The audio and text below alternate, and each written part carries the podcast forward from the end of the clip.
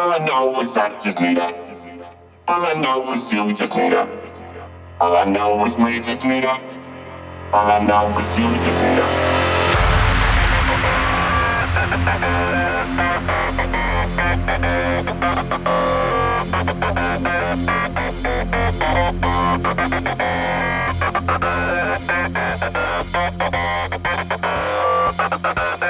need.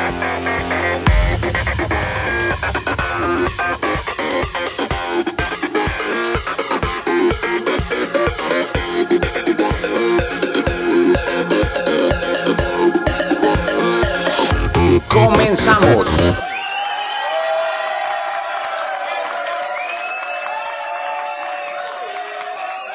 Hola amigos, bienvenidos a este nuevo episodio de Tómate un café conmigo.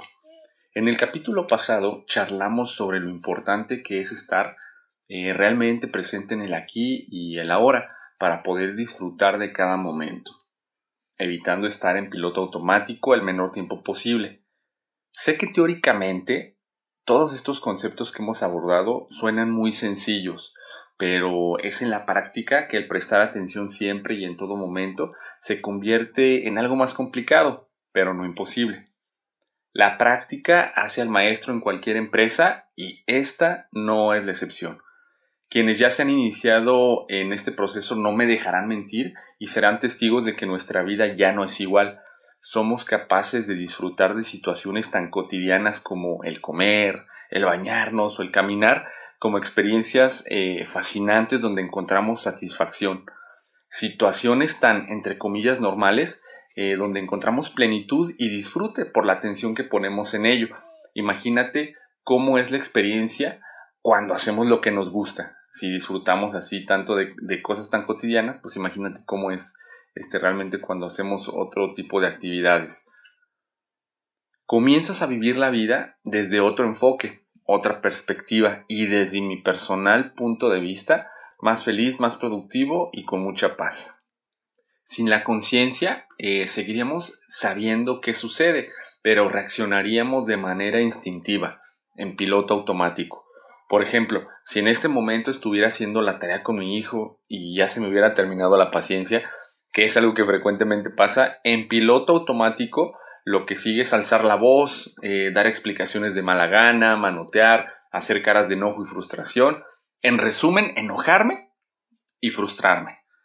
Es a través de la conciencia que podemos evaluar de forma deliberada lo que los sentidos nos dicen y responder según esta evaluación.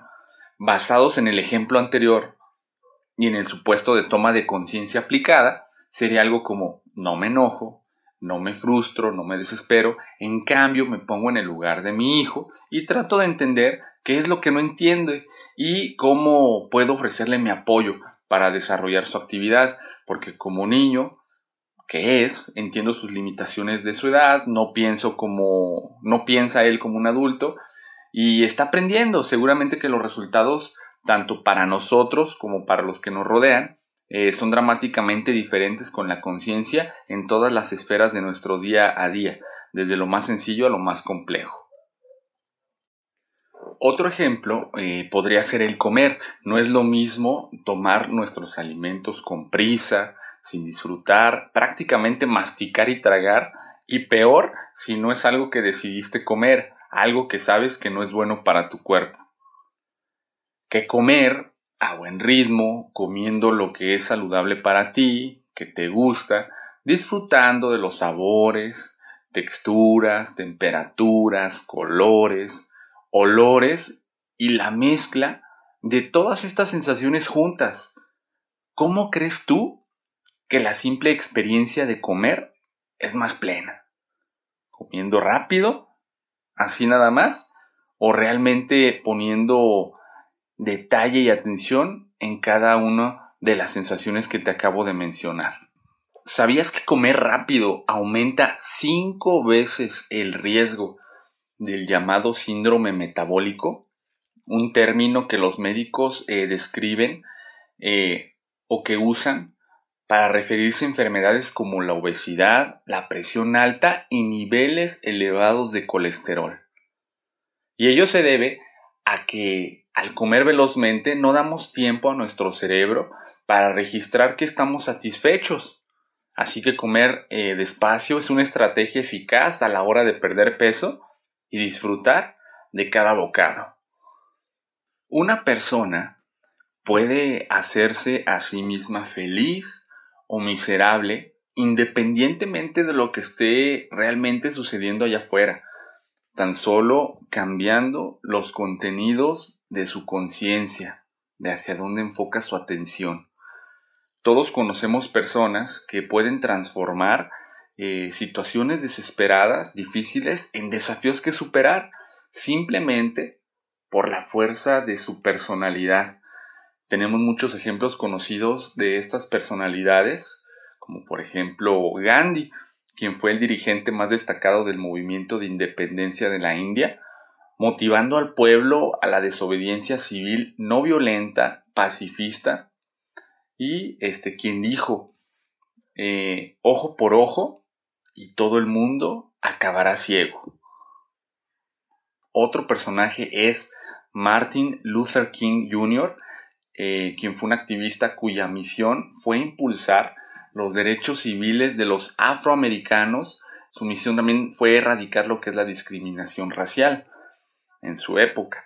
Famoso por su discurso I Have a Dream, en español Yo tengo un sueño, donde imagina que sus cuatro hijos vivirán en una nación donde no sean juzgados por el color de su piel, sino por el contenido de su persona. Seguramente también han escuchado hablar o seguramente vieron el video llamado El Circo de las Mariposas, cuyo protagonista es Nick Bujicic. Él es orador y director de una organización que se llama Vida Sin Límites, organización dedicada a apoyar a personas con discapacidades físicas. Nick no tiene brazos ni piernas. Recién llegado a Melbourne, Australia, no fue aceptado en la escuela regular debido a sus discapacidades. Debido al bullying sufrido durante su infancia, tuvo episodios de depresión. Entre los 8 y 10 años, confiesa, eh, quiso terminar con su vida. A los 21 años, se graduó como contador, ha escrito cinco libros y ha estado alrededor del mundo dando conferencias. Se ha dedicado a dar charlas motivacionales e inspirar a otras personas con o sin discapacidades. Malala, Malala Yousafzai. Ella es una joven activista pakistaní de 23 años. Su lucha es a favor de los derechos civiles, especialmente de los derechos de las mujeres donde el régimen talibán tiene prohibido la asistencia de las niñas a las escuelas, por ejemplo. A sus 15 años sufrió un atentado donde un hombre subió al autobús escolar donde ella viajaba y le disparó tres veces a quemarropa. Ella sobrevivió, tiene dos libros, recibió el Premio Nobel de la Paz en 2014 y Malala actualmente es defensora del derecho universal de las niñas a la educación. Otro gran hombre, Nelson Mandela, activista en contra del apartheid, del racismo en su natal Sudáfrica, estuvo encarcelado por el gobierno de su país por 27 años, acusado de conspiración. Tras su liberación, eh, fue el primer presidente negro de su país en 1994. Su gobierno se dedicó a combatir la pobreza y la desigualdad social de su país. Víctor Frankl, psiquiatra y filósofo austriaco judío, eh, famoso por su libro El hombre en busca de sentido, donde describe cómo fue su estancia en los campos de concentración nazis. Él dijo, al hombre se le puede arrebatar todo, salvo una cosa, la elección de la actitud personal que debe adoptar frente al destino para decidir su propio camino. En estos días eh, vi un documental muy interesante en Netflix, se llama Rising Phoenix, y en este documental se trata sobre los Juegos Paraolímpicos, desde sus inicios hasta la época actual y cómo han sido pues las últimas tres o cuatro eh, celebraciones de estos Juegos. En este documental presentan a, varios exitosos atletas y cómo han sido, cómo, cómo fueron sus vidas desde el inicio, pues hasta ser unos campeones. Entre ellas está Beatriz Bio, ella es eh, campeona italiana de esgrima eh, de 23 años. Ella nació sana. Es a sus 11 años que debido a una meningitis severa le amputaron primero los dos brazos desde la altura del antebrazo y después las piernas desde la rodilla. Imagina lo impactante que fue eso para una niña de 11 años. Y a pesar de eso, no dejarse caer y seguir adelante con estos cambios le dijeron que no podría seguir con el deporte. Lo demás, pues se cuenta solo. Es campeona olímpica y activista de la vacunación temprana. Seguramente tú como yo has superado ya muchas situaciones difíciles y al igual que estos seres humanos increíbles, has sido capaz de salir adelante. No eres una figura pública ni tampoco somos famosos, pero Reconócete cada paso que has dado hacia adelante. Somos increíbles. Por supuesto, eh, se entiende que lo que sucede en la mente es el resultado de los cambios electroquímicos en el sistema nervioso central, tal y como ha sido construido por millones de años de evolución biológica. Con este esquema biológico y evolutivo en mente, ¿qué significa ser consciente? Simplemente significa que ciertos eventos conscientes, concretos, como sensaciones, sentimientos, pensamientos, intenciones, están ocurriendo y que nosotros somos capaces de dirigir su curso. Para cada uno de nosotros los acontecimientos externos no existen a menos que seamos conscientes de ellos. La conciencia corresponde a la realidad tal y como la experimentamos subjetivamente. La conciencia es un espejo que refleja lo que nuestros sentidos nos cuentan sobre lo que sucede tanto fuera de nuestro cuerpo como dentro del sistema nervioso. Refleja estos cambios de forma selectiva, da forma de manera activa a los eventos y les impone una realidad propia. La información que permitimos que entre en nuestra conciencia se convierte en algo extremadamente importante. De hecho, es lo que determina el contenido y la calidad de nuestra vida. La información entra en la conciencia ya sea porque hemos centrado la atención en ella o como resultado de nuestros hábitos basados en las instrucciones sociales o biológicas. La señal de que una persona controla la conciencia es que tiene la habilidad de centrar su atención a voluntad, que puede evitar las distracciones y concentrarse tanto tiempo como lo necesite para alcanzar su objetivo y no más. Y la persona que puede hacer esto normalmente disfruta con el curso normal de su vida cotidiana. La forma y el contenido de la vida dependen de cómo utilicemos la atención.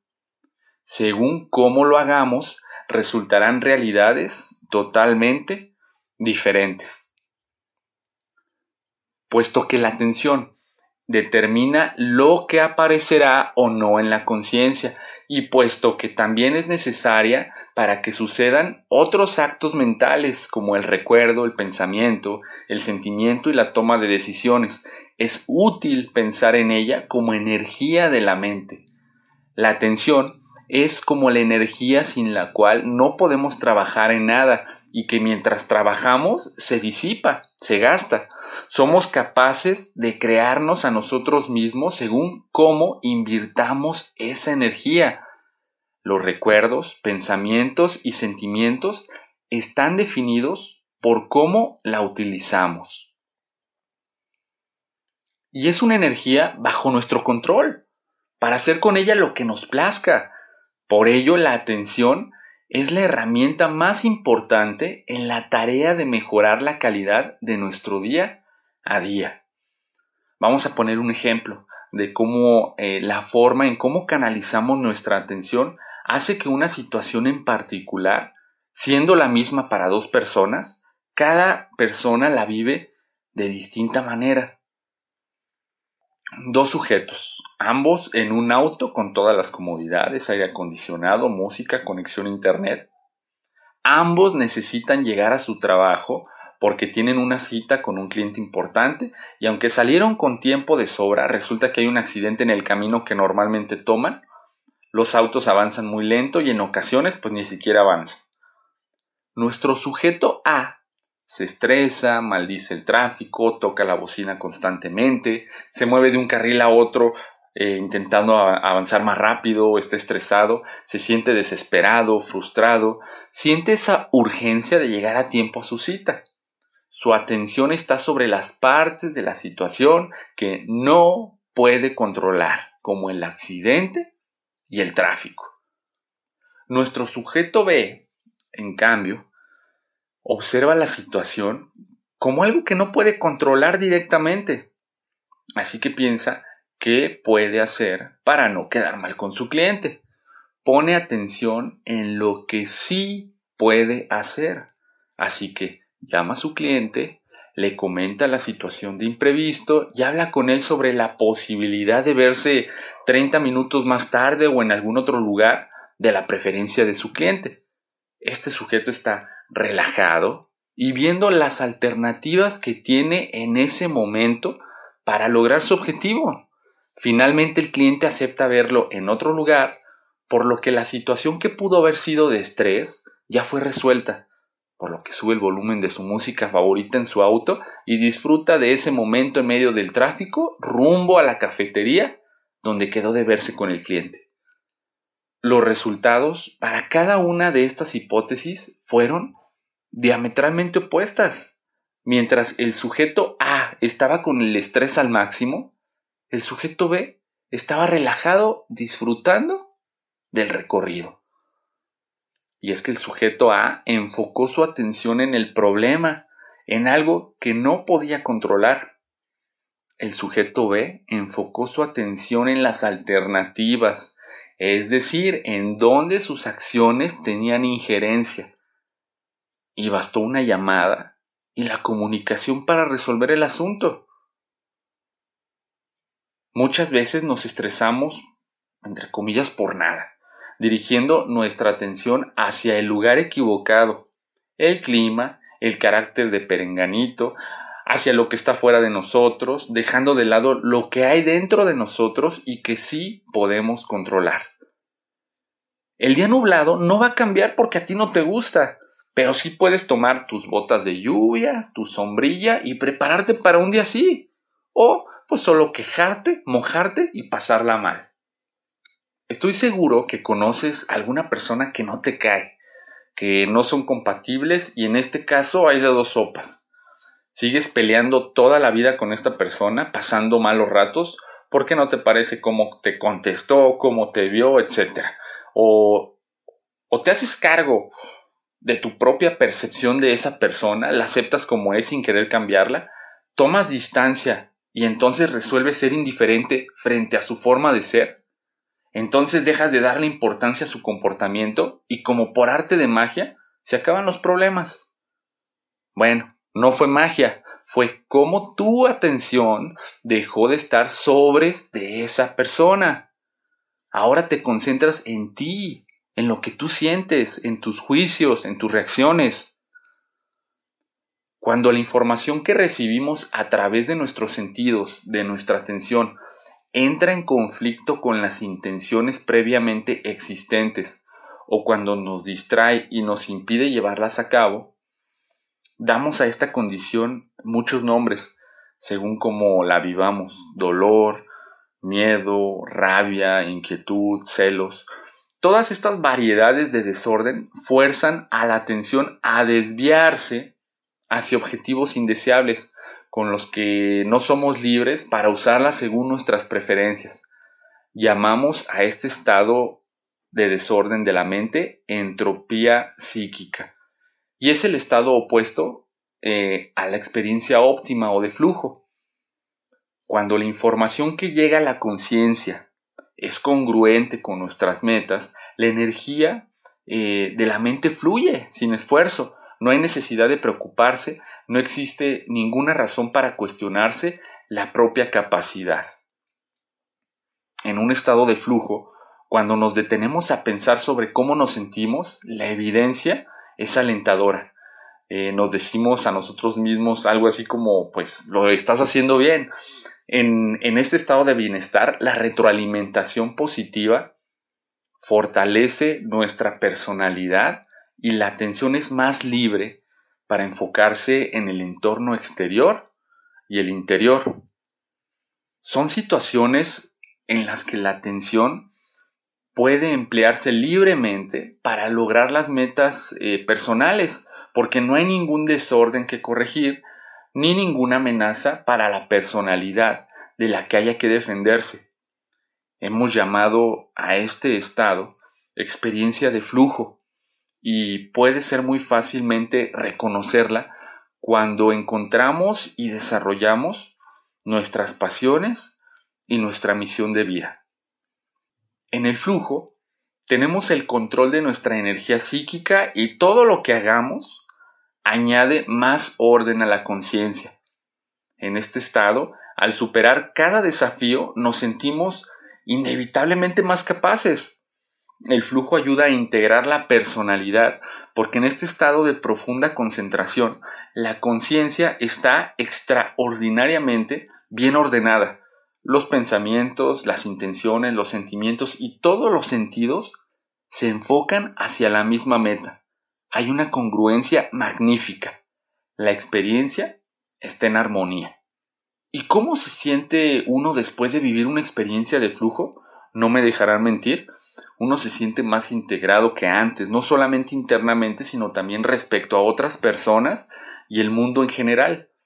Paradójicamente, cuando actuamos libremente más en aras de la acción en sí misma que por los resultados, es cuando aprendemos a ser más de lo que somos.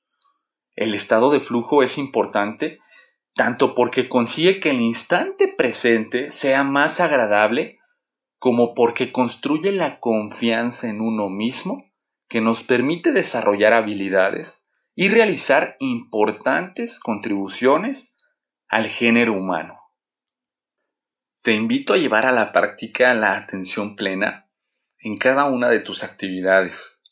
En un inicio no será fácil poner la mente en orden y no distraernos, pero poco a poco iremos adquiriendo este nuevo hábito y sin duda alguna el bienestar y plenitud que tu vida necesita. Me despido de ustedes con este breve poema de Lorena Pronsky que me gusta mucho y se titula Volví a mí y sucedió la magia. Dejé de insistir donde no había lo que buscaba. Dejé de pedir con las manos cerradas. Dejé de esperar en sillas ocupadas. Dejé de intentar en un cuerpo ajeno. Dejé de poner mis expectativas en personas ocupadas. Dejé de pretender que el otro entendiera. Dejé de poner los ojos y la esperanza en corazones que no querían latir al lado mío. Y entonces, magia, magia. Volví a mí como único destino posible. Volví a mí como único camino disponible.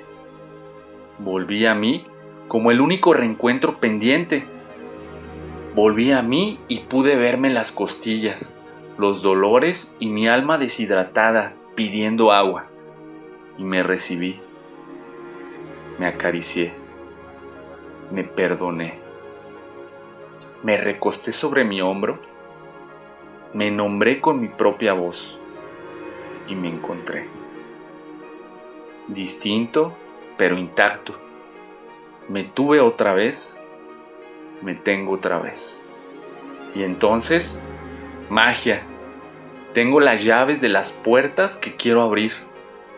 Acá, adentro. Afuera, solo están las cerraduras. Pero yo decido dónde y de mí depende cómo. Yo decido dónde, yo elijo cómo, yo elijo con quién, yo decido qué quiero, yo decido qué merezco y qué quiero. Y la magia vino a mí. Porque nunca se fue, porque siempre habitó en mí, pero no me permitía verla, por rechazarme. Y así, bajé a mis sombras y resucité. Me abracé, me acepté y seguí vivo, y seguí vivo, y seguí vivo,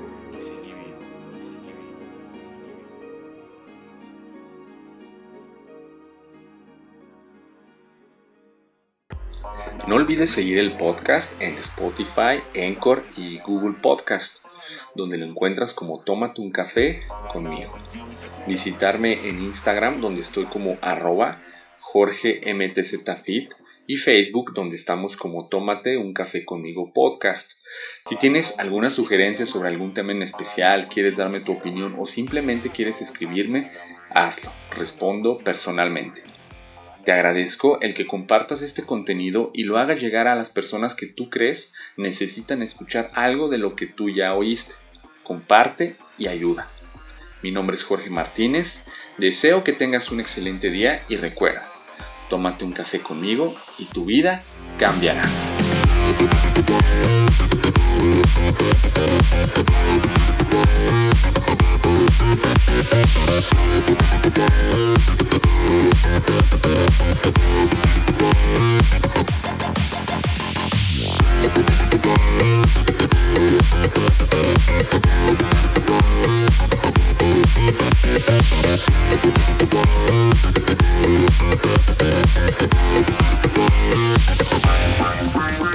Bye.